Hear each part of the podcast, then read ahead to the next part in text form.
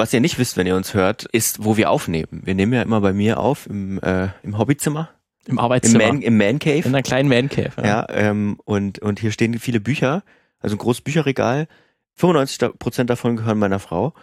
Äh, siehst du irgendwie, Martin, äh, ein, ein Buch, das schon mal zu einem Film gemacht wurde? Mhm. Ja, ja sehe ich, ja. Ja. Ist ja auch schlecht. Oh, da ziemlich schlechter Film hier auf jeden Fall. Ziemlich schlechter Film. Da. Ich weiß auch, in welche Richtung du guckst auf jeden Fall.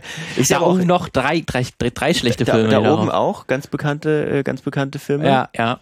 Äh, also es sind einige, es sind einige Bücher, die zu Filmen gemacht wurden. Mhm. Das ist vielleicht auch ein Hint auf unser Thema heute.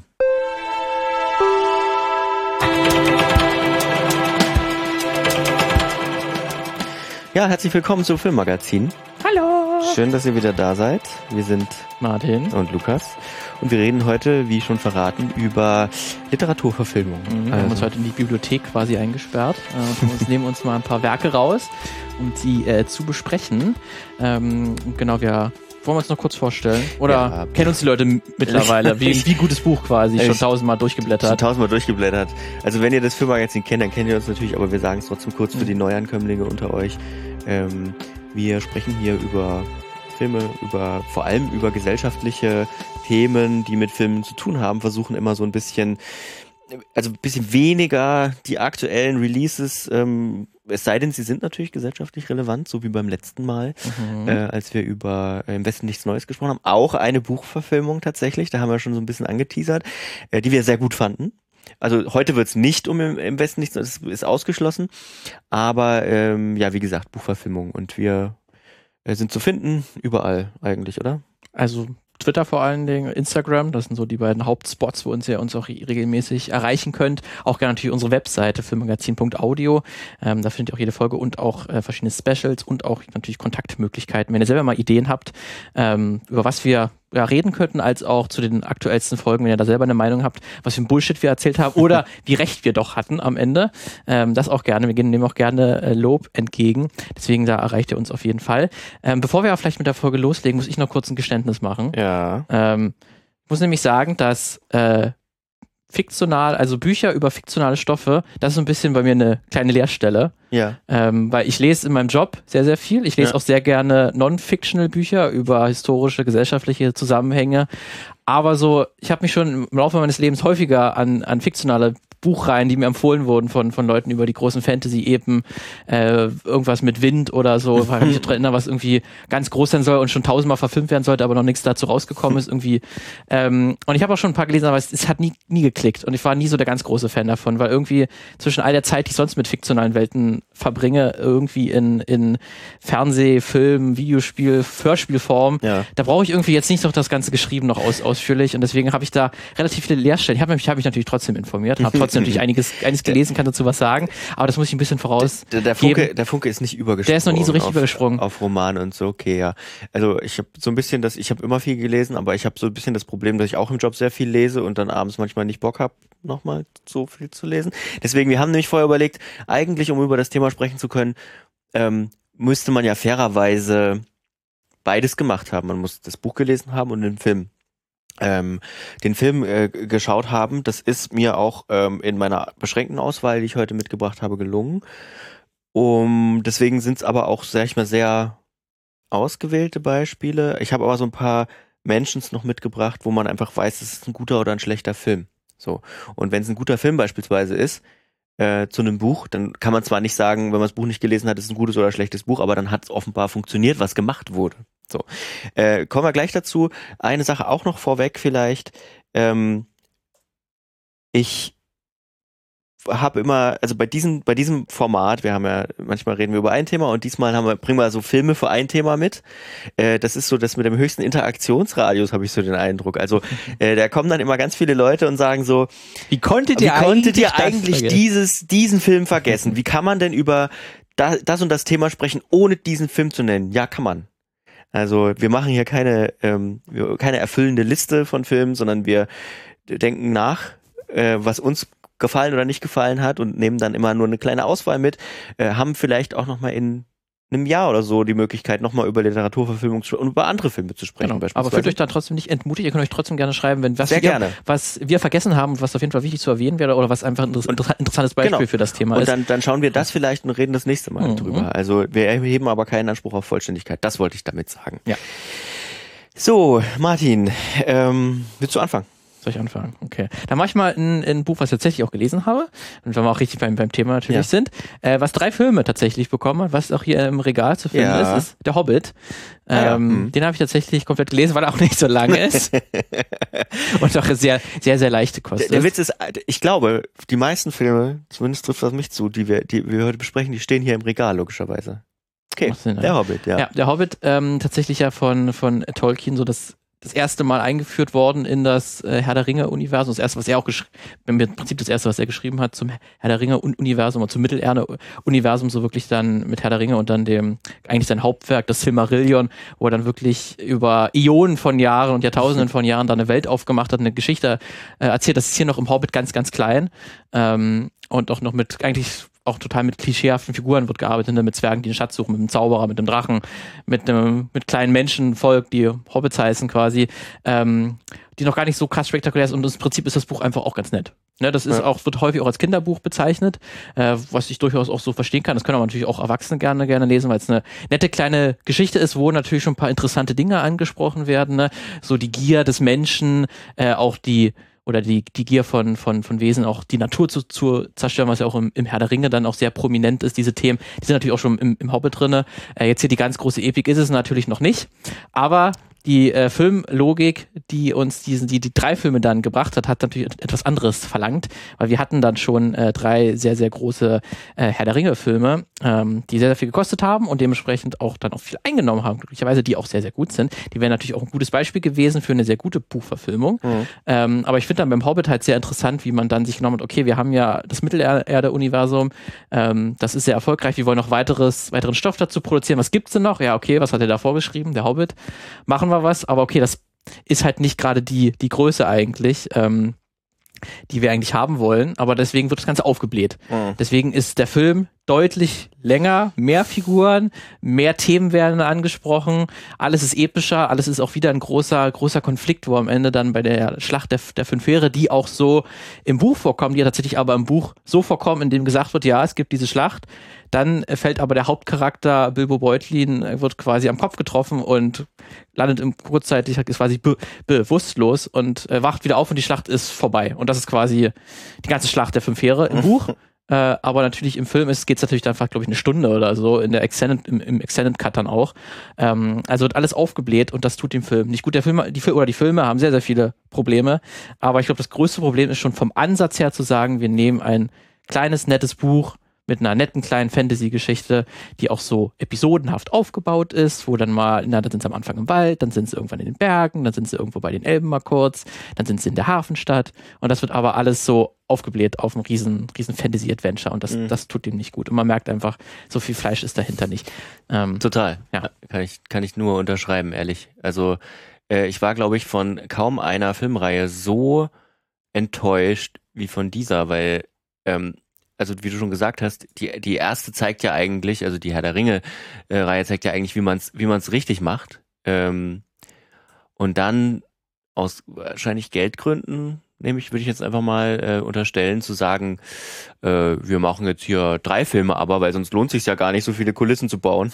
Es war ursprünglich auch erst zwei Filme geplant, ne, als noch Guillermo del, del Toro das Ganze machen sollte, Mhm. ähm, der aber rausgeflogen ist und irgendwann wurde es dann im Verlauf der Produktion halt zu, zu drei Filmen. Ja. Ähm, ist auf jeden Fall auf jeden Fall ein, glaube ich, sehr gutes Beispiel, wie, wie man es eben nicht macht. Auch wenn natürlich grundsätzlich das jetzt keine schlechte Methode ist, indem man jetzt einfach sagt, man hat jetzt ein relativ kurzes, dünnes Buch, aber baut das Ganze aus. Mhm. Ähm, das kann ja auch durchaus funktionieren, wenn man die richtigen Punkte trifft und auch äh, mit den Charakteren interessante Sachen macht, noch vielleicht Themen reinbringt, die sowieso angedeutet werden im Buch, aber das Ganze nochmal ausweitet.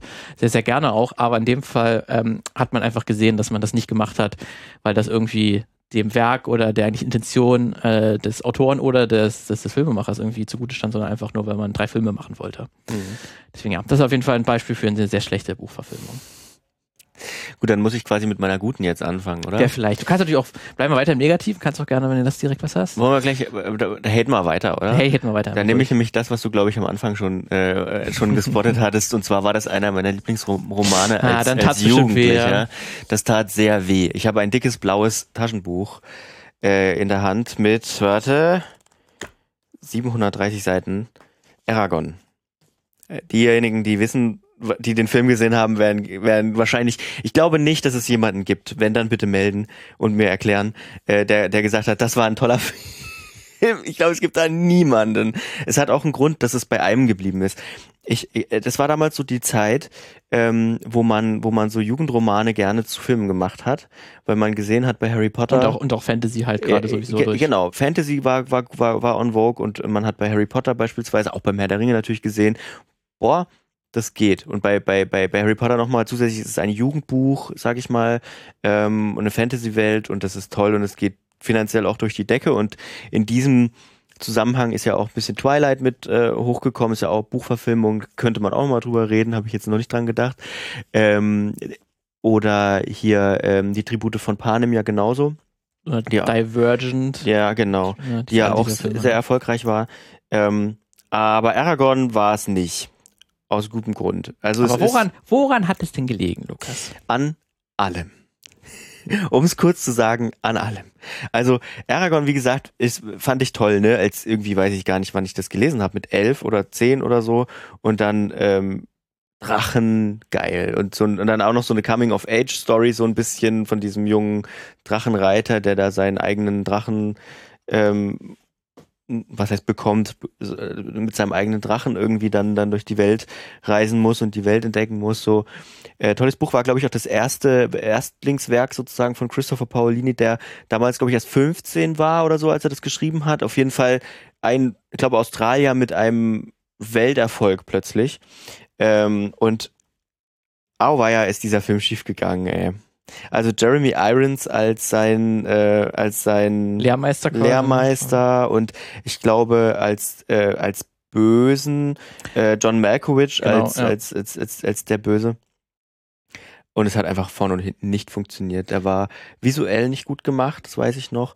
Ähm, er hat, er hat das, was die Bücher ausgemacht hat, nämlich auch so eine gewisse Düsternis, hat er quasi komplett ausgeblendet. Drache Saphira, glaube ich, sah unglaublich schlecht aus. Im Deutschen übrigens von Nena gesprochen. Wirklich? Mhm. Oh, das hatte ich gar nicht mehr auf dem Schirm, ey. Wow. Also dieser Film zeigt eigentlich, wie man es nicht macht und ich glaube, das hat dann auch damit zu tun, dass es nicht Teil 2, Teil 3, Teil 4 Bücher sind's hier, ne? Ja. Ich weiß gar nicht, ob das alle sind. Ähm, Aber ich, ich finde es trotzdem verwunderlich, dass trotzdem kein Reboot mal versucht wurde, weil alle Nase lang wird irgendwas neu aufgelegt. Mhm. Äh, wir haben schon 3000 Spider-Man-Versionen, können wir uns schon anschauen. Wo natürlich immer, ja, da sind natürlich auch die Vorgänger erfolgreich und beliebt, aber dass man selbst Eragon, was ja an sich als Buchvorlage total beliebt ist, ist einmal gescheitert, okay. Ja. Ähm, aber das ist dann irgendwie der Sargnagel irgendwie für, für erstmal für eine ganze, für eine ganz, ganze Weile und da versucht man jetzt nicht irgendwie mit einer neuen großen Produktion das Ganze nochmal besser zu machen. aber ich glaube, der, ich glaube, die Luft ist auch raus, um echt zu sein. Also, ähm, ich meine, die sind, ähm, der, der, der, der vierte Teil kam 2000, ich habe noch nachgeholt, 2011. Äh, und dann ist es, glaube ich, Ich es durch gewesen. Es liegt vielleicht, ich kann es mir auch vorstellen, dass ich glaube generell große Fantasy-Stoffe, die auch auf mehrere Teile ausgelegt sind, sind generell auch schwierig. Mhm. Weil das kann wirklich nur die, die ganz großen Filmstudios können das quasi überhaupt stemmen. Ja. Ähm, und da haben, ist einfach in der Vergangenheit so schon so viel schiefgelaufen, dass man sich, glaube ich, da jedes Filmstudio sich ja 3000 Mal überlegt, ob sie das wirklich machen wollen. Machen wollen. Weil, okay, wenn du äh, Mittelerde hast, das, das klappt. Ähm, aber wir haben ja auch so Beispiele, ne, wie Goldener Kompass, Ja. Percy, Percy Jackson. Habe ich auch aufgeschrieben. Ähm, ja. Das sind ja auch alles Beispiele für eigentlich, ich habe die habe ich jetzt auch nicht gelesen, aber was man halt hört, sind Ja. an sich sehr gute Bücher und auch mit sehr interessanten Stoffen. Äh, aber wo auch alles die Filme, äh, die ich auch gesehen habe, dann irgendwie alle mal ein bisschen blutleer waren. Mhm. Immer so ein bisschen schon nett, auch mit Star Power besetzt, Mhm. mit auch tollen Effekten, durchaus guten Effekten, ähm, auch für die damalige Zeit gerade, aber irgendwie die nie hängen geblieben sind, auch im Gedächtnis, die nie Mhm. ihre Besonderheit jetzt bei Goldener Kompass zum Beispiel, ihre Erzählweise, weil da ging es ja zum Beispiel, glaube ich, auch die Bücher, hatte ich nochmal gelesen, dass es ja da auch sehr eine große Religionskritik da, da drin ist, ähm, wie man damit umgeht, ähm, was das für einen Einfluss haben kann, wenn die Re Religion den Alltag bestimmt. Ähm, und dass das die Bücher irgendwie, äh, die, die Filme nicht geschafft haben, das zu übertragen auf die, auf die Leinwand äh, und dann irgendwie kein Franchise starten konnten. Das ist wahrscheinlich mhm. auch verdammt schwierig. Ähm, aber ich finde es ganz interessant, dass es dann auch viele, viele Beispiele gibt für so ähm, ja, äh, fehlgeschlagene Fantasy- Fantasy-Buchverfilmungen. Äh, ja, vielleicht weil auch der Ansatz immer, also ich unterstelle den Ansatz jetzt einfach, ne, ich weiß es natürlich nicht. Mein Narnia war es ja das gleiche auch. Da gab es ähm, natürlich mehrere Filme, aber die waren auch alle nie wirklich. Aber, aber auch bei Percy nett. Jackson gab es ja auch zwei Filme, glaube ich, sogar. Ja. Also, ja. Sogar auch noch, noch, noch einen zweiten gemacht. Ähm, ich glaube, das war halt so, der Ansatz war halt Geld verdienen, würde ich jetzt einfach mal behaupten. Und das ist natürlich immer. Aber die Frage ähm, ist, äh, und welcher Idee will man Geld verdienen? Ja, wobei ich muss auch sagen, kommen wir dann vielleicht später noch dazu. Ich will auf jeden Fall noch über Harry Potter reden. Ähm, auch da ist natürlich, natürlich willst du mit dem Film Geld verdienen. Da gibt's ja auch erstmal nichts Verwerfliches. Du machst das ja, es ist ja nicht, ist ja nicht öffentlich-rechtlich, Warner Brothers, so. Aber ähm, ich glaube, da war der Ansatz, und das merkt man den ersten Filmen auch an, erstmal ein anderer. Aber kommen wir gleich dazu, würde ich sagen. Mach erstmal vielleicht weiter mit. Ist da noch ein schlechtes Beispiel oder was Gutes? Äh, boah. Was hättest du denn Ich glaube, jetzt brauche ich mal was Gutes. Was jetzt brauche ich mal was okay, Gutes. Okay, ähm, also was da für mich auf jeden Fall ein äh, gutes Beispiel ist, wahrscheinlich auch ein sehr kon kontroverses Beispiel ist, wo ich jetzt auch nicht das Buch gelesen habe, ähm, weil das auch ähm, glaube ich, auch sehr, sehr umfangreich ist, aber ich den Film sehr, sehr mag und ich die Auseinandersetzung sehr, sehr spannend finde zwischen, wie weit darf sich eigentlich ein, ein Film oder eine Verfilmung oder eine Adaption von dem Ursprungswerk entfernen. Ja, Weil im folgenden Beispiel ist es quasi sehr konträr zueinander. Mhm. Äh, ist nämlich Star Starship Troopers. Mhm. Über den Film hatte, hatte ich auch schon mal äh, gesprochen. Ähm, ich habe ja über Paul Verhoeven äh, mal äh, längere Filmmagazin-Folge gemacht und im, im speziell seinen Film Showgirls. Da bin ich auch kurz auf seine Biografie eingegangen, was er für Filme halt noch gemacht hat. Und ich glaube, für mich ist Starship Troopers sein bester Film ähm, der wirklich am, am cleversten das Thema Faschismus aufgreift, wie Faschismus funktioniert, wie attraktiv Faschismus sein kann mhm. ähm, wie sehr man es, ähm, die Mechanismen, wie die funktionieren.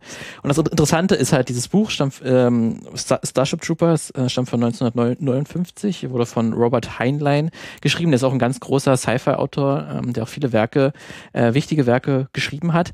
Und jetzt ist die große Frage, mit der sich, wo man auch nicht auch wirklich auf einen einheitlichen Nenner kommen kann, ist denn dieses Originalbuch von Robert Heinlein, ist das schon faschistisch? Pro, pro, propagiert das irgendwas? Mhm. Ist das irgendwie, macht das Werbung für eine Diktatur, für Militarismus?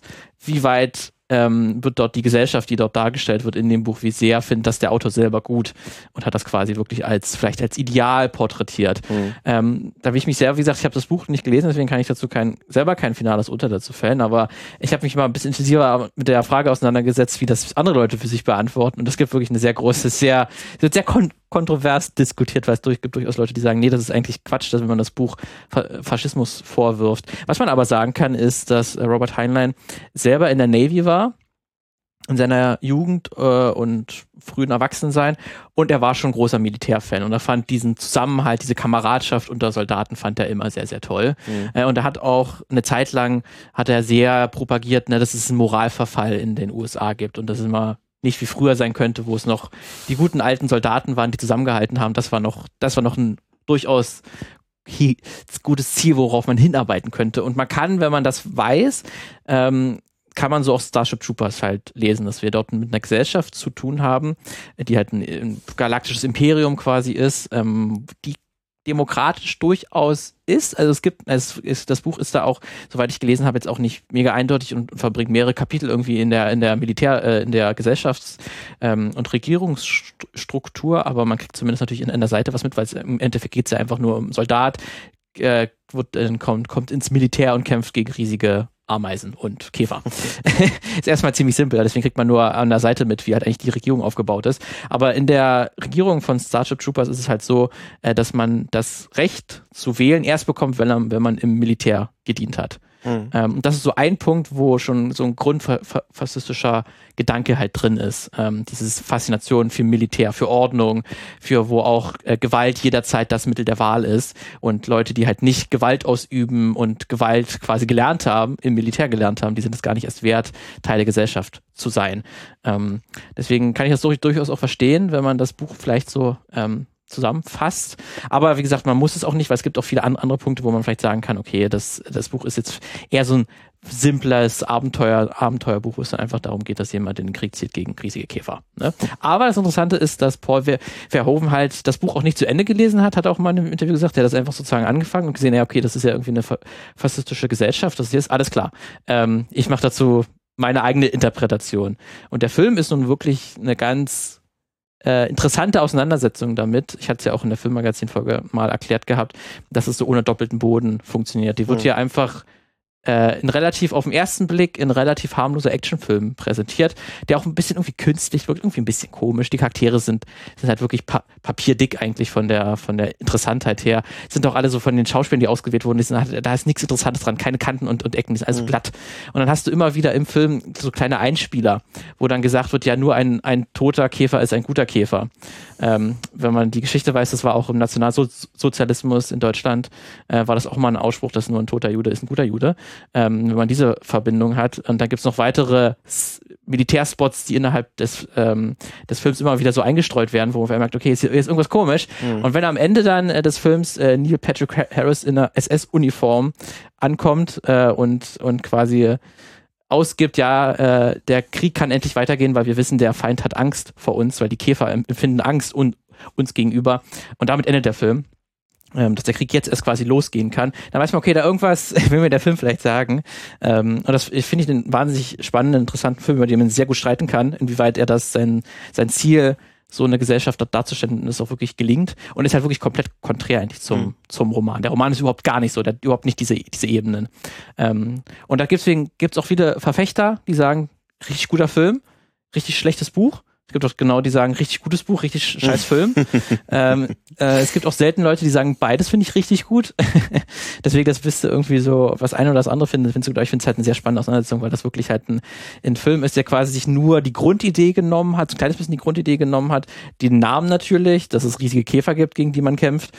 Äh, und das war's. Im Prinzip sonst total von der Veranlagung her komplett unterschiedlich. Mhm. Und ich kann auch verstehen, äh, wenn man sagt, den Film finde ich irgendwie komisch und dumm, ähm, weil der ist, wie gesagt, sehr speziell, weil er mit seiner Satire sehr eigen umgeht auf diese Verhoven-Art, wo man halt auch nicht weiß, der ist auch super brutal, der Film, ob er das eigentlich feiert oder so, oder ob er das eigentlich kritisieren möchte, diese Gewalt. Ähm, deswegen eine sehr, sehr spannende filmische Auseinandersetzung mit einem Werk, ne, wo wirklich ein, ein Filmautor und Regisseur gesagt hat, ich mag eigentlich das Buch gar nicht. Ich finde das dumm. Ich finde das schlecht eigentlich, was dort dargestellt wird. Okay, dann mache ich damit aber mal was. Äh, und das finde ich, das ist eine sehr, sehr seltene irgendwie Auseinandersetzung, weil meistens hat man natürlich das irgendwie Regisseure im Vorfeld, wenn sie irgendwas verfilmen und sagen, ja, wie toll dieses Buch war. Und ich war schon immer Fan, habe das schon als Kind gelesen und deswegen wollte ich das schon immer machen. Mhm. Aber hier hast du halt jemand, der sagt, nee, ich finde das eigentlich dumm, was hier passiert ist. Und okay, dann mache ich auch trotzdem was daraus.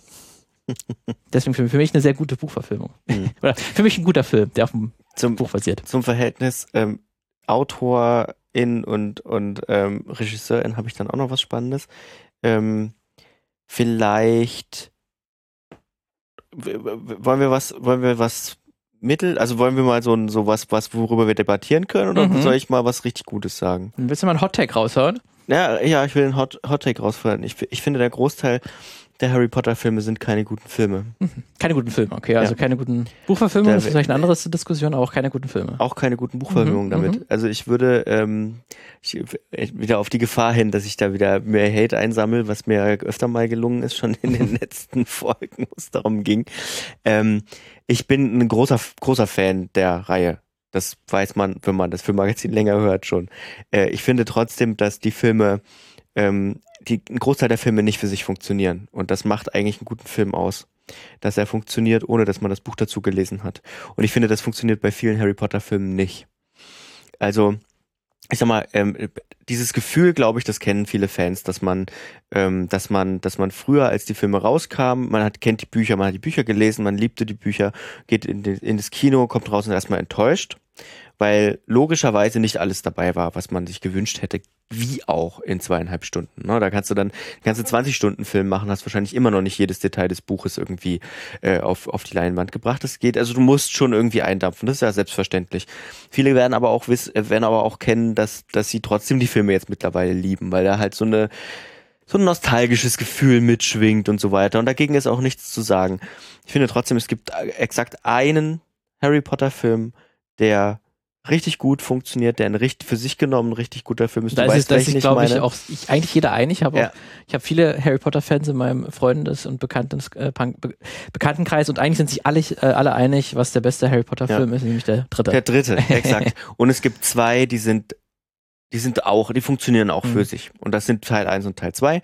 Mit denen würde ich vielleicht mal einsteigen. Das sind gute Märchenfilme. Das sind Mhm. Filme, die kann man zu Weihnachten mit der Familie gucken, mit den kleinen Kindern gucken. Das sind wirklich schöne Märchenfilme, ähm, die, die, die sich natürlich auch ein Stück weit vom, vom Buch entfernen, aber die haben halt diesen, jeder, der die gesehen hat, weiß, welchen Stil ich meine. Ne? Die sind, sind wirklich märchenhaft gemacht. Ja. So. Aber woran äh, machst du dann fest, wo du sagst, dass jetzt die meisten Filme eigentlich nicht für sich stehen oder du eigentlich die Bücher kennen musst, um Ja, das zu können? Für mich jetzt, weil ich habe jetzt tatsächlich auch keinen der Bücher äh, gelesen, Mhm. ähm, habe aber alle Filme gesehen, noch mehrmals. Mhm. Und für mich funktionieren sie die allermeisten, es gibt ähm, die letzten beiden oder die letzten drei, Mhm. da habe ich schon gemerkt, da werden manchmal Charaktere kurz eingeführt oder kurz erwähnt, die Ja. eigentlich nicht groß vorher eine Rolle gespielt haben, Ja. wo ich das Gefühl habe, okay, die haben wahrscheinlich im Buch, waren die größer, aber so empfand ich es eigentlich immer halbwegs, ja, ich weiß, Ja, was ihr erzählen wollt, aber- was ihr Aber halbwegs für das dritterfolgreichste Franchise der Welt.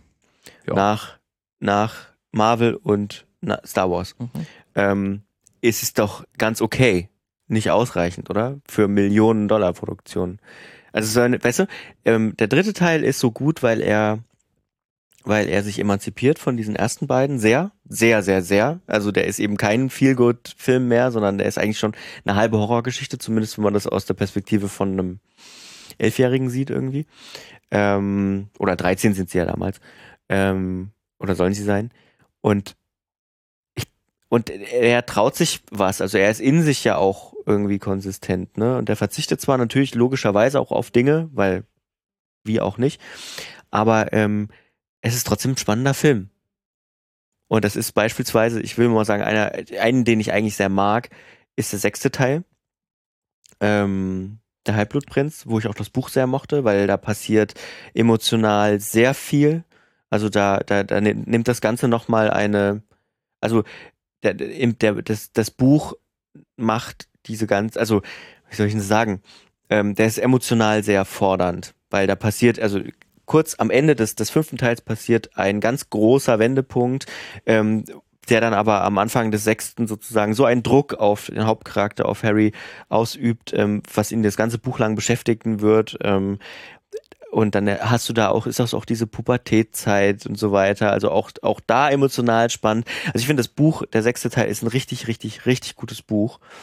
Ähm, der Film ist leider nur eine Aneinanderreihung von Szenen, die nicht, für mich, ne, das ist auch wieder meine Meinung, die nicht, nicht gut funktionieren. Und die Aber nur, die nur diese Tiefe erreichen, wenn man eben das Buch Okay. kennt. Aber ist es nicht gerade deswegen vielleicht für dich halt auch so ein bisschen enttäuschender Film, weil du gerade so ein großer Fan dieses Buchs bist und gerade Wahrscheinlich. deswegen natürlich dann die Wahrscheinlich. Kontrast für dich natürlich so stark sind, weil du sagst, ah, die Szene, die fand ich so Ja. gut und die hat es halt eben nicht in den Film geschafft. wahrsch- wahrscheinlich, aber dieser Film schafft halt leider irgendwie für mich nicht diese Emotionalität. Natürlich hat er, ich will's, ich weiß nicht, kann man das, ist das noch Spoilern, wenn, wenn das, Ich glaube wenn jeder nicht, nee. weiß, dass Dumbledore stirbt? Oh, schönen Dank. Aber auch. am Ende, am Toll. Ende von, vom sechsten Teil stirbt halt Dumbledore. Und natürlich ist es auch im Film ein emotionaler Moment. Der ist auch gut inszeniert. Aber er wird dem irgendwie nicht gerecht, weil, weil er in dem Film auch es nicht schafft, dieses, ähm, Harry ist ja auf, eigentlich will, also meine, mein Empfinden ist, Harry will, äh, will in diesem Buch auch Dumbledore was bedeuten, sag ich mal, ne? Und der Film kriegt es nicht hin, das zu erzählen. Er schafft es irgendwie nicht, dieses, diese, diese, diese, dieses Wechselspiel von Enttäuschung und eigentlich, ähm, oh, guck mal, er interessiert sich doch für mich und so weiter, nachdem er ihn ja den ganzen fünften Teil quasi ignoriert hat. Ähm, das kriegt er nicht hin. Und das finde ich so schade. Ne? Du hast natürlich recht, das ist ein bisschen persönliche Enttäuschung, weil ich so ein Fan vom, vom Buch bin, vom sechsten. Aber das ist zum Beispiel einer. Und der siebte ist, ja, er, er muss, die mussten sein, die beiden Filme, um das abzuschließen. Mussten sie, ja. Ich würde auch sagen, es wäre auch in einem Film gegangen. Wäre wahrscheinlich auch in einem Film gegangen. Ja, Gerade absolut. 7.1, obwohl ich den Der hat, eigentlich. sie, hat ja diesen Roadtrip-Charakter so ein Ja. bisschen, ähm, wo die dann halt die Horcruxe ne, Ja. äh, kaputt machen. Ähm, das hätte man sicher auch alles einraffen können. Man hätte ja zum Beispiel einfach sagen können, okay, es sind keine sieben Horcruxe wie im, sind ja sieben im, im Buch, ne, auch. Boah, wow, ja, ich glaube schon. Aber ein paar, hätte ich einfach gesagt, für die Filmreihe sind drei. Haben wir. Zack. Dann haben wir die ganzen Probleme nicht Ja, noch erklären müssen. Und da hättest du Hier, wahrscheinlich Dumbledore- alle Fans hätten dich Ja. erstmal gehasst. Ah, das ist nur, mir scheißegal. Nur wegen Ja? diesem Fakt. Aber du hast vollkommen recht. Für, den, für die Filme, für die Kürze Hm. der Filme wäre es wahrscheinlich besser Ich glaube, gewesen. da hättest du gar nicht jetzt so viel Ja. verloren. Weil also man- du kannst du dann, ja. dann kannst du die drei, die es gibt, kannst du Ja. wesentlich mehr aufbauen Ja. und wirklich was Weil äh, am Ende erzählen. gibt's in den Filmen halt Horcruxe, die werden dann kaum erwähnt, so. Die sind halt dann irgendwie so, hm, so richtig, ergibt es dann keinen Sinn. So. Und im Buch, ja, in den Büchern, Gerade deswegen, also ich bin sowieso Fan davon, weil wenn wir so generell über Adaptionen sprechen, was macht eine gute oder schlecht aus, lässt sich natürlich nicht verallgemeinern. Hm. Weil, ähm, aber ich glaube, es lässt zumindest, auch wenn es sehr simpel ist, aber wenn allein das die Adaption einfach auf eigenen Beinen steht und für sich funktioniert, hast du schon sehr viel erreicht. Ähm, und für mich kann sich auch eine Adaption sehr, sehr weit von der, Und- von dem Ursprungswerk entfernen, wenn man einfach eine eigene ja. gute Idee und hat. da hast du so ein bisschen, und da hast du halt bei, bei dieser Harry Potter Geschichte dadurch, dass natürlich dann auch nach sechs Filmen die Erwartungshaltung so hoch war, hast, hast du dann, hast du natürlich ein Problem. Es geht nicht. Also du kannst dich dann nicht zu weit entfernen, glaube ich, sonst wird dir das übel genommen und vielleicht auch nicht geguckt, keine Ahnung. Also über die Harry Potter Reihe würde mich wirklich, ähm, würde mich wirklich mal Meinungen von, von Hörenden ähm, interessieren, weil ich mir da selber nicht so hundertprozentig sicher bin. Wie gesagt, ich schaue die Filme total gerne.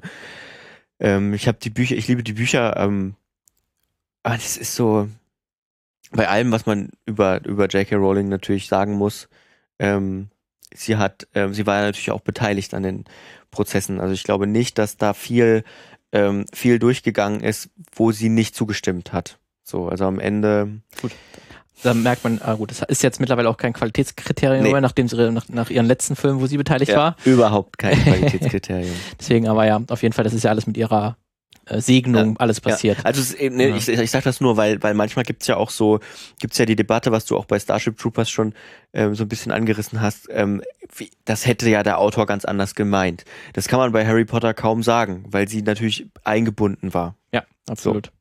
Ähm, was man auf jeden Fall, wo ich jetzt in ein Be Beispiel geben kann, wo der Autor auch sagt, finde ich scheiße, was ihr gemacht habt, was ich auch verstehen kann, Ja. äh, ist Watchmen. Äh, ich habe das mal ein bisschen erweitert. Ist zwar kein Buch, okay, ist eine Graphic Novel, ähm, aber ist ein Comic mit sehr, sehr viel Text. Ja. ich zähle das jetzt mal dazu, äh, weil das ist auch ein sehr spannendes Beispiel für eine Adaption, weil natürlich der Comic hat natürlich den Vorteil, er hat natürlich Bilder, hat natürlich eine, eine visuelle Ebene. Äh, und Zack Snyder hat sich natürlich äh, gedacht, äh, als großer Fan äh, der Visual Novel, der Graphic Novel, das will ich machen. Äh, Mhm. und ich nehme einfach die, ähm, die Stills oder die, die, die Panels aus dem, aus dem Graphic Novel einfach als Storybook quasi oder als Vorlage Ja. für meinen Film. Und wenn man einfach jetzt sich den, den, die Graphic Novel anschaut und den Film anschaut, kann man quasi eins zu eins erkennt man, welche Szenen hier umgesetzt wurden. Das ist quasi super, äh, fast zu 100 Prozent die Einstellung, die der, die der Comic hat oder die Visual Novel ist eins zu eins so im, Hm. im Film zu sehen. Deswegen auf optischer Ebene ist er als Adaption sehr gelungen. Auch wenn natürlich man sagen kann, es ist ein bisschen mutlos vielleicht zu sagen, indem man jetzt einfach das als, als so krasse Vorlage nimmt und das einfach nur eins zu eins nachverfilmt. Hm. Ähm, aber Zack Snyder hat natürlich auch was addiert. Er hat natürlich seine eigene, eigene Stimme mit reingebracht in diese Verfilmung. Und Watchmen ist ja eigentlich als Geschichte so ausgelegt, was wäre eigentlich, wenn es wirklich Superhelden gäbe und wäre das nicht eigentlich ganz, ganz schön dumm, wenn Ja. man einzelne Menschen so viel Macht hätten ähm, und das gerade im, im Hintergrund des Kalten Krieges und in einer al- alternativen Realität, wo der Kalte Krieg wirklich heiß wird. Mhm. Ähm, und wie spür- würde sich das denn abspielen, wenn es wirklich Superhelden gäbe? So. Äh, und eigentlich eine große Mahnung daran, einzelnen Menschen so, so viel Macht zu geben. Hm.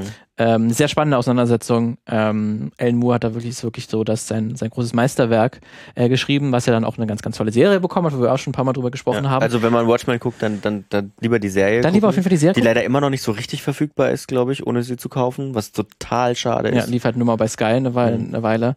Ähm, aber Zack Snyder hat sich gedacht, weil er liebt einfach, Zack Snyder ist als, als Filmemacher einfach jemand, der große Heldenposen liebt. Also der, seine, der, der, der, liebe große Momente, der, der, der, der fleischgewordene amerikanische Pathos. Genau, so kann man es auch zusammenfassen. Und deswegen, sein Film sagt eigentlich eine Achtung, Superhelden sind vielleicht nicht das Beste. Hm. Die können auch viel Zerstörung verursachen. Aber wenn er die Action inszeniert, wenn er die Helden Hm. inszeniert, dann sagt der Film was ganz anderes. Weil dann werden, dann werden die Silhouetten gezeigt, dann werden Hm. in epischen Zeitlupen ge gezeigt, wie die Helden sich dastehen und ihre ganze, die ganzen Epik halt sich über den Bildschirm verteilen. Wenn er, wie die Action ist halt so wirklich so inszeniert, dass du dich so sagst, wow, wie toll das Ja. ist, äh, wie, wie die aussehen, natürlich auch sehr brutal, aber halt immer auf eine sehr choreografierte, wunderschöne Art und Weise, wie hier die, die äh, Leute zu, zu, zusammengekloppt werden. Es gibt eine große Gefängnisszene, ähm, Ja. wo Night Owl und Silk irgendwas heißt die, glaube ich, Silk Song oder so. Silk Spectre. oder Silk so. Spectre, Silk Ja. Spectre, genau. Ähm, durch, durch, sich durch ein ähm, Gefängnis prügeln, was im, im, in der Visual Novel gar nicht so vorkommt. Ähm, aber was interessant ist, ist, in der Visual Novel kommen quasi gar keine Gewalt oder gar, gar keine äh, Action-Szenen vor. Mhm. Nicht wie in typischen Helden-Comics. Ähm, das ist wirklich nur ganz, ganz, ganz, in ganz kleinen Momenten nur. Und wenn dann halt auch immer nur so inszeniert, dass du weißt, okay, was hier passiert, ist nicht gut. Was hier passiert, hier werden Menschen verletzt. Ähm, hier wird hier wirkt ein Stärkerer, wirkt Gewalt auf einen Schwächeren aus. Äh, und es ist nie heldenhaft, nie schön, was dort passiert. Aber im Film ist die Gewalt so inszeniert, dass das Mhm. immer irgendwie eine gewisse Theatralik, was Schönes irgendwie in sich hat, irgendwie was oder was Episches, wie gesagt.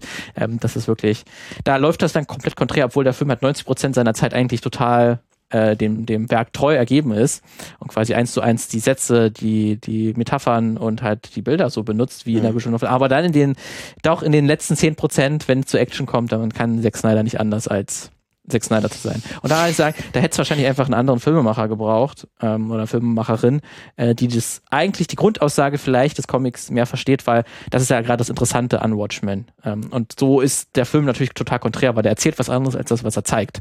Ähm, und da muss ich sagen, finde ich keine gute Adaption, weil das ist dann wirklich, also wenn er von mir aus einen tollen Actionfilm gemacht hätte, dann ist natürlich mit Watchmen, wo du so ein großes Werk hast, natürlich auch irgendwie schade gewesen, aber gut.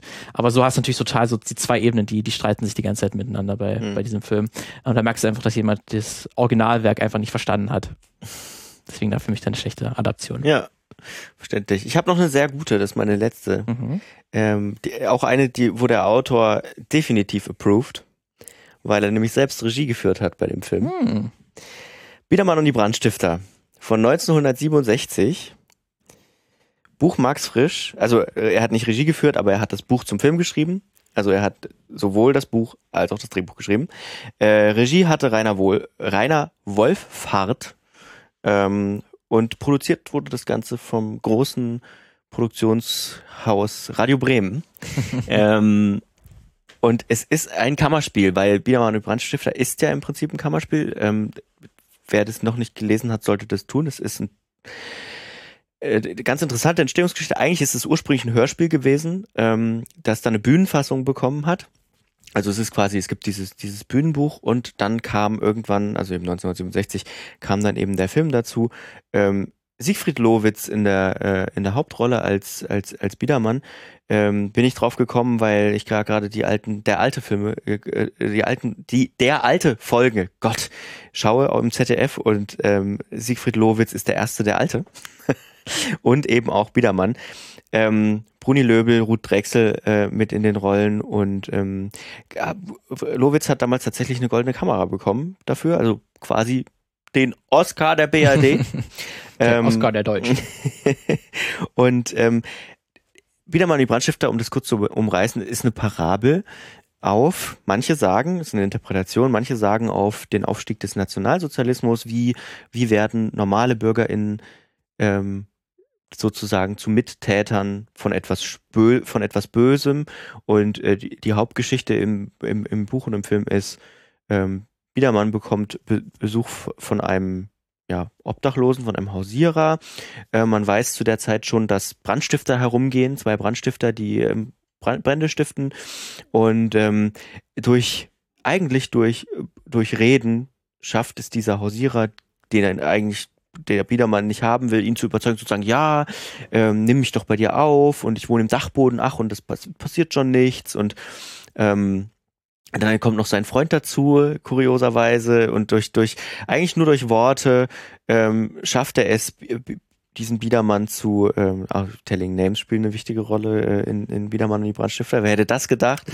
Ähm, und i- im Prinzip, also irgendjemand hat geschrieben, ähm, sie schaffen es durch eine Mischung aus Gefallen wollen, Scham und Trägheit des Biedermanns äh, im Prinzip sein Haus anzuzünden. So kann man es eigentlich sagen, weil das große Ende alles brennt, weil äh, Biedermann fünfmal zu oft äh, weggeschaut hat oder auch gefallen wollte natürlich. Ne?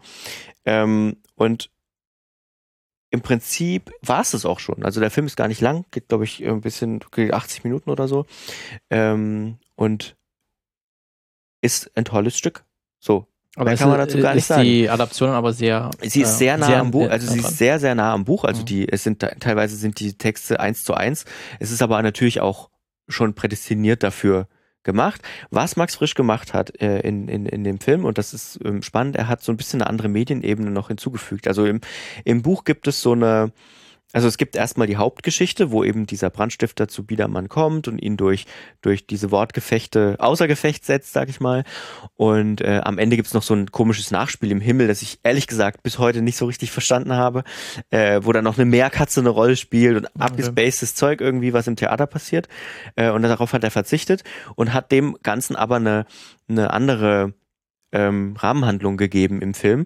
Und zwar startet der Film in einer Interviewsituation. Und zwar wird Herr Biedermann interviewt von einem Fernsehmoderator, äh, wie es denn dazu kommen konnte. Also es ist schon passiert. Es, es, ist alles schon passiert. Ja. Ähm, und äh, er interviewt ihn und die, der, das, man springt dann irgendwie drei, vier Mal wieder zurück auf diese Ebene äh, dieser, dieser, dieser Radiosendung und ähm, äh, dieser Fernsehsendung und im Fernseher dort wird als Einspielfilm sozusagen wird dann das Stück gezeigt, sag ich mal. Und es ist total spannend, weil ähm, man hat so eine Rechtfertigungsebene dazu. Man gibt diesem Theaterstück ähm, das, was eigentlich auch, muss man ehrlich, also was eigentlich auch diese Nach dieses Nachspiel macht, diese, diese Rechtfertigung über das Geschehene. Er wird konfrontiert ähm, und ha hat aber offenbar nichts gelernt daraus, sondern er sagt so, ja, ich war doch, wer hätte denn das nicht gemacht? Wer, wer, wer ist denn da? Wer wäre denn, wer wäre denn so äh, böse gewesen, ihn da rauszuschmeißen? Wer hätte denn da einen Brand? Sind wir mhm. doch mal ehrlich, niemand hätte okay. den Brandstifter also erkannt. Eigentlich durch diese Ebene nochmal zusätzlich die Message äh, nochmal mal, noch mal, noch mal verstärkt, genau. Noch verstärkt. Genau. Und das fand ich so schön an diesem, an, an, an, an dieser, dieser, dieser Verfilmung dieses Buches im Prinzip. Ähm, wobei man ehrlicherweise sagen muss, ja eigentlich auch keine Buchverfilmung, sondern eine Verfilmung von einem Hörspiel oder von einem Theaterstück, das auf einem Hörspiel basiert, aber es ist ein Buch, okay? Ist auch ein Buch. Ja, oder? es liegt mir vor im Buchform. Aber was, was magst du lieber? Das Buch oder die Verfilmung? Boah, ist schwierig, weil, wie gesagt, es ist ja eigentlich kein Buch. Also es ist ja schon immer gedacht gewesen für eine Aufführung, okay. egal in welcher Form. Ähm, es ist kein Roman. So, es liest sich nicht spannend. Sondern eigentlich ist es, es ist ja ein, ein eigentlich dabei zuschauen, äh, wie jemand untergeht, weil er ja behäbig ist, weil er ähm, sich für nichts einsetzt, weil er einfach nur der perfekte Opportunist ist mhm. und, und nur sa immer sagt so. Immer den Weg des geringsten Widerstandes. Ja, genau, ach, und das geht an mir vorbei und ach nee, wie Benzinfächer, Benzinfässer auf meinem Dachboden? Sollte ich da vielleicht mir Sorgen machen? Nee, nee, nee, nee, Herr Biedermann, machen. machen Sie sich überhaupt keine Sorgen. Lieber nichts machen, als irgendwas machen. ja, genau. Okay. Also da empfehle ich sehr frisst, also nimmt auch nicht viel Zeit, das zu lesen, weil es ist wirklich nur ein ganz dünnes mhm. Buch.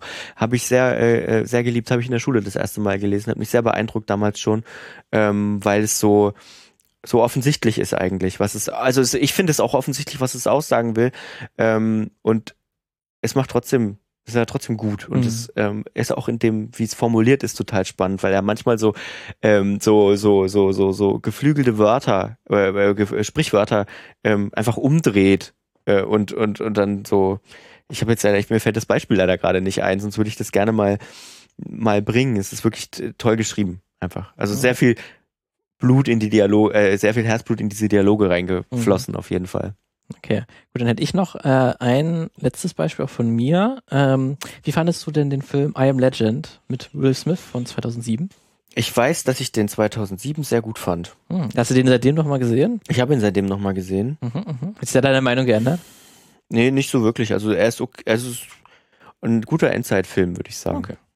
Ja, also so war es zumindest äh, damals, wo ich das auch das erste Mal im Kino gesehen hatte, fand ich ihn auch ziemlich gut. Mhm. Äh, ich habe jetzt noch mal ein bisschen mit ihm auseinandergesetzt, weil der auch auf dem Buch basiert, auf mhm. auch sehr bekannt ist, auch, ja. auch, was auch I Am Legend heißt oder Ich bin Legende in der deutschen äh, Fassung von 1954 mhm. äh, von Robert Mathieson glaube ich, spricht man ihn aus. Ähm, und da gibt es schon, ist jetzt schon die dritte Verfilmung, die mit Will Smith. Also es gab in den 60er und 70ern jeweils eine Verfilmung. Ähm, und die hat jedes Mal auch ein bisschen den Plot verändert. Das ist ganz okay. interessant. Ähm, also der Ur Ursprungsroman ist auch eigentlich so, ne, was wäre, wenn der letzte Mensch auf der Welt nicht alleine wäre?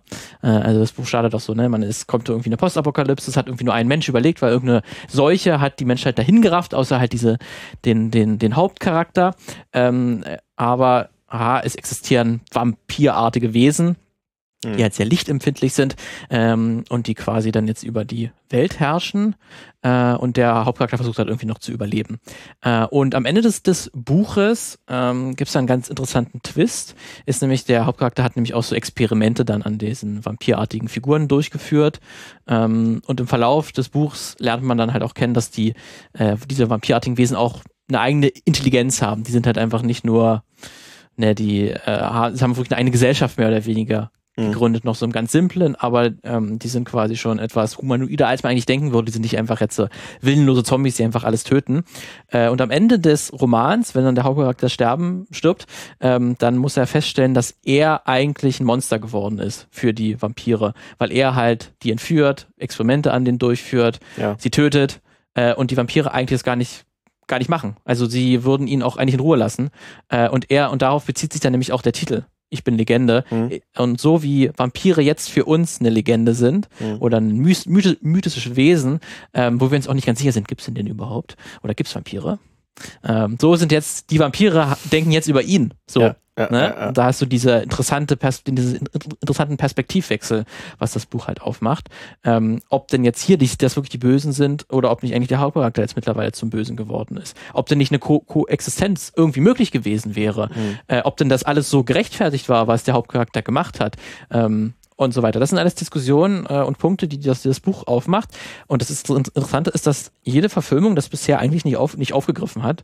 Also die haben es immer versimpelt, sehr versimpelt mhm. äh, und dann halt immer dann die die Vampire immer zum Bösen, zum ultimativen Bösen eigentlich gemacht äh, und denen nie eigentlich zugestanden, dass sie vielleicht auch eine Art von Gesellschaft haben können, ein eigenes Denken. Ähm, und es gibt noch verschiedene Ausprägungen davon. Also ist auch ganz spannend, zum Beispiel die, die Verfilmung aus den 70er Jahren. Da ist es auch nicht irgendwie ein biologischer Virus, der irgendwie die Menschen ausgelöscht hat und zu Zombies gemacht hat, sondern da ist die Sowjets mhm. gewesen, die durch den Krieg ausgelöst waren, der Kalte Krieg und so. Ne? Da hat man auch immer über die gradigen Diskussionen der Ära natürlich eine Rolle gespielt. Auch ganz interessant ist, dass jede Verfilmung auch gewisse religiöse Elemente reingebracht hat, ähm, dass halt irgendwie noch so ein Glaube an Gott irgendwie noch immer betont wird, mhm. äh, dass dann zum Beispiel auch das Finale ist, ist in der 60er Jahre Verfilmung findet auch in, in der Kirche statt. Ähm, und das sind nochmal klar Veränderungen. Und aber man muss sagen, dass die Verfilmung mit Will Smith dann von 2007, die wahrscheinlich die meisten kennen werden, eigentlich am religiösten ist oder am stärksten damit arbeitet, weil da gibt's ja dann im Verlauf des Films ähm, lernt ja Will Smith zwei Überlebende kennen ähm, die auf der Suche sind, die sagen halt, es gibt irgendwo äh, außerhalb von New York gibt es eine Art Hil Hilfscamp, wo ja. der letzte Rest der Menschheit auch überlegt hat, äh, überlebt hat und das und dort eine kleine, kleine Co Community aufgebaut haben. Äh, und diese ähm, die Frau und, und ihr Kind, die sind halt super religiös, werden mhm. halt super gottesgläubig ähm, ähm, vorgestellt, die halt auch sagen, dass diese Community halt auch so eine gated Community quasi ist, die halt auch alle noch an, an, an, christlichen Glauben äh, mhm. wirklich an, anhängen. Und Will Smith am Anfang des Films auch noch so ist, ja, ähm, wenn es Gott wirklich geben würde, äh, dann hätte er das gar nicht erst passieren lassen. Warum sind wir denn hier in dieser Apokalypse? Mhm. Aber der Film endet dann auch so, dass der Will Smith sich doch erkennt, ah, es lohnt sich doch noch zu kämpfen für die Menschheit ähm, und irgendwie an Gott zu glauben, weil er dann doch diesen beiden Charakteren hilft, indem er nämlich ein Heilmittel herstellt aus einer ähm, Vampirfrau, die er gefangen genommen hat und an der rumexperimentiert und da quasi dann halt ein Heilmittel herstellt und am Ende ähm, sich quasi dann ähm, äh, sich, sich selber quasi äh, töten muss, um, um die um die äh, zu retten, äh, weil das in so einer Situation ist, dass sie belagert werden und um, um die Monster quasi aufzuhalten, muss er sich selber töten. Ja. Ähm, so endet dann der Film auch, dass dann er dann die Legende ist für die Menschen, die überlebt haben und weil er, weil er quasi ein Heilmittel gefunden hat. Äh, das war die ganze Diskussion gar nicht gar nicht mit drin. Und man hat zwar diesen Punkt, dass er auch Experimente an diesen vampirartigen Wesen durchführt, aber es wird nie angesprochen, dass das vielleicht ein bisschen auch komisch sein könnte. Interessanterweise gibt es aber ein alternatives Ende zum Film der gedreht wurde. Und da, das ist bisher das von allen Verfilmungen, das am deutlichsten den, den Roman aufgreift. Da ist nämlich so, ähm, dass der gibt, gibt quasi so einen Hauptantagonisten, so einen Hauptvampir, mhm. der so im Film vorgestellt wird. Ähm, der ist, der ist nämlich irgendwie in einer Art Beziehung mit, mit dieser äh, ähm, Figur, die Will Smith halt gefangen genommen hat, diese andere Vampirfrau, mhm. ähm, die dann auf seinem Labortisch liegt. Und er, dieser Hauptantagonist, möchte eigentlich nur sie befreien, möchte sie nur ja. ähm, wirklich retten aus den Fängen des Hauptcharakters. Ähm, und in dieser Alternativversion ähm, des, oder dieses alternative Ende stellt dann auch Will Smith fest, oh, okay, hier ist ja doch was. Und eigentlich wollen die mich gar nicht töten oder so oder alle uns töten, die wollen nur diese Frau retten. Ähm, und der macht dann wirklich quasi, äh, überlässt dann wirklich dieser, ähm, äh, diese Frau dann dieser, diesen Vampiren und man hat man auch so eine ganz kurze zärtliche Szene. Man kann die Szene sich auch auf YouTube anschauen. Mhm. Da gibt's auch dieses alternative Ende, das haben die irgendwie auch komplett mit Effekten schon komplett fertig gehabt, mhm. haben dann sich wohl nur kurz vor Ende entschlossen, das dann nicht reinzunehmen. Ähm, da gibt es auch eine kurze, zärtliche Szene äh, zwischen diesen beiden Vampirfiguren. Mhm. Und merkt man, okay, die, die haben, sind eigentlich nicht irgendwie, ähm, haben keine Intelligenz oder so, sondern da ist irgendwas. Ähm, und dann lässt der Film mich so ein bisschen zurück mit, ja, vielleicht war das nicht das Beste, was Will, ja. Will Smith hier gemacht hat. Ähm, das ist aber leider dann eine, hat es nicht im fertigen Film geschafft. Aber finde ich auch ganz interessant, dass das jetzt schon dreimal verfilmt wurde und auch ja auch ein großer, wichtiger Endzeitroman ist, der auch für ganz viele Werke Inspiration waren, aber nie die, diese interessant, den interessantesten Punkt eigentlich aufgegriffen ja. haben des Romans. Ja. Spannend.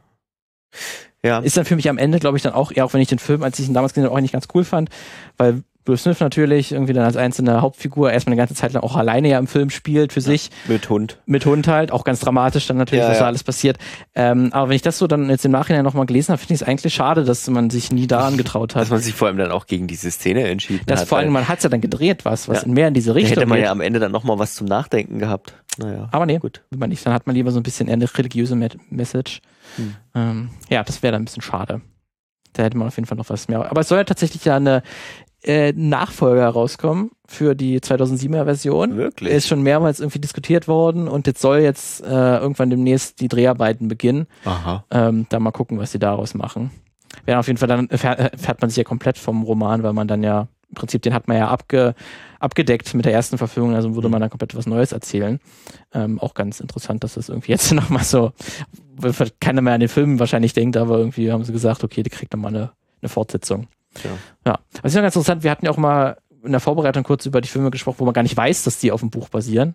Ja. Äh, da hat man zum Beispiel Stirb langsam, ja, ja, ist zum Beispiel eine Buchverfilmung, ähm, wo dann halt auch nur der erste, das erste Stirb langsam wirklich noch halbwegs am Roman hängt, aber schon die Verfilmung äh, sehr viel actionlastiger ist als, als der Roman, aber ist an sich eine Romanverfilmung. Und auch Shrek zum Beispiel. Ja, Shrek. Ist auch eine Romanverfilmung. Äh, Goodfellas wusste ich auch nicht. Goodfellas auch, ja. ja. Das ist tatsächlich ja auch auf einem äh, nicht fiktionalen Stoff basiert. Das ja. ja also wirklich auch von den echten Erlebnissen äh, eines ehemaligen Mafiosi-Anhängers. Mhm. Ähm, der Film ist ja aber auch, wenn man ihn kennt, weiß man auch, dass es ja sehr damit arbeitet, dass es aus der Ich-Perspektive erzählt ist.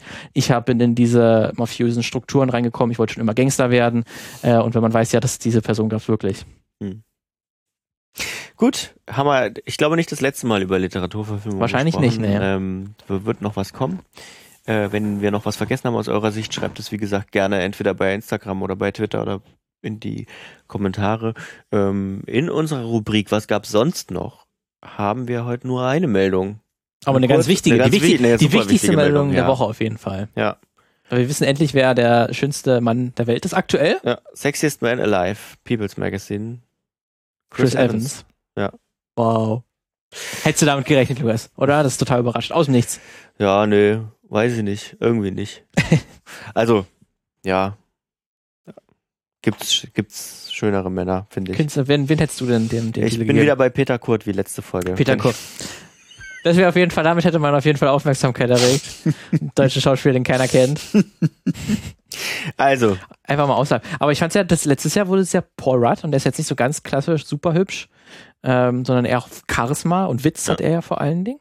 Aber sieht natürlich auch gut aus, ne? Ich will jetzt ja nicht äh, sagen. Jetzt, ja. Ne? Aber finde ich interessant, weil sonst hat man bei solchen ähm, ähm, Awards immer meistens wirklich so diese Chris Evans. Halt Chris Evans, ne? Aber auch wenn er natürlich auch ein toller Schauspieler ist und so, ne? Aber ja, ganz interessant, dass es zumindest letztes Jahr ein bisschen außerhalb des typischen Schemas jemand gewonnen hat. Ist ja nicht, kann man ja, also, ich sag mal. Ist ja Geschmacksfrage, ne? Ist ja eine Geschmacksfrage, ja. Aber witzig ist halt wieder, es, also, es ist wieder, sagt ja, ich weiß gar nicht, sagt jemand, dass das ein Schauspieler sein muss? Nee, eigentlich nicht, ne? Eigentlich nicht. Aber die, glaub, kennt, die, kennt, die kennt man natürlich, die kennt ja. man natürlich am, am, am meisten. Aber ich glaube, es wurden auch schon Musiker und so, die waren auch schon dabei. Und ja, ja. Influencer oder so, bestimmt auch schon. Und, und ähm, das ist dann jetzt zweimal hintereinander sozusagen, ich weiß gar nicht, wer der, wer der davor war, ähm, dass es zweimal wieder Marvel-Filme sind. Disney und die Marvel ist einfach überall, wirklich. Man kann nicht mal mehr ja. Sexiest Man Alive sich anschauen. Oder ohne Marvel. Ohne Marvel-Franchise. Ja. ja. Na gut, haben wir es wieder. Wir haben es nächste Woche wieder. Äh, nächste Woche geht es um. Wir wissen schon, worum es nächste Woche Stimmt, geht. Stimmt, ja. Wird sehr ja. spannend. Ähm, da, ist, ich, da muss ich noch richtig passende Filme raus. Und das ist ein bisschen noch ein bisschen spitzer, das Thema. Ja. Ich habe ne? ja. aber auch schon ein paar Ideen. Ah, schon ein paar Ideen, sehr gut. Das wird, äh, ihr dürft gespannt sein. Es wird, ähm, es wird mobil. Sagen wir es so. Sagen wir es so. Dann bis zum nächsten Mal. Ciao. Tschüss.